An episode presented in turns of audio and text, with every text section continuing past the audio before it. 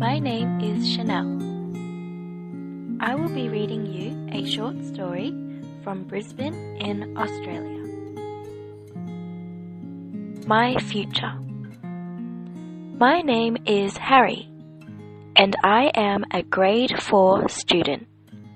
When I grow up, I want to be the principal of my school. I also wish to learn six languages because right now I only speak Chinese and English. I live in a small house with my family. But in the future, I hope to have a big house.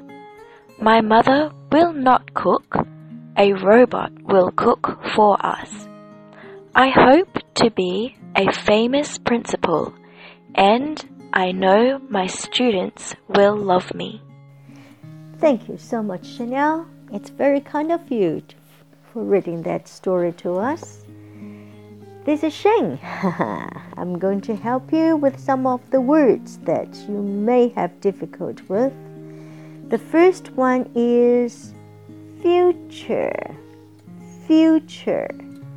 The first U is long future，高音在第一段。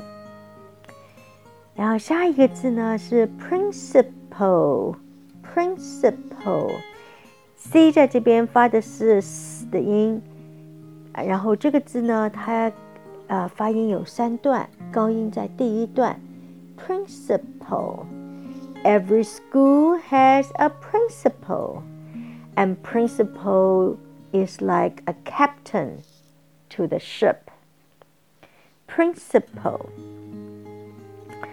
This boy wants to learn six languages. Good on him. Um, and he is getting ready to have robots in his home. Wow, he's quite uh, advanced in thinking, isn't he? Robot. I am not sure I like robots in my house. But I guess when that day comes, we will just accept it. robot, robot, 高音在第一段. Okay, I hope you enjoyed this little story. And remember, practice makes perfect. You will do great. I sure hope to see you tomorrow. Ciao.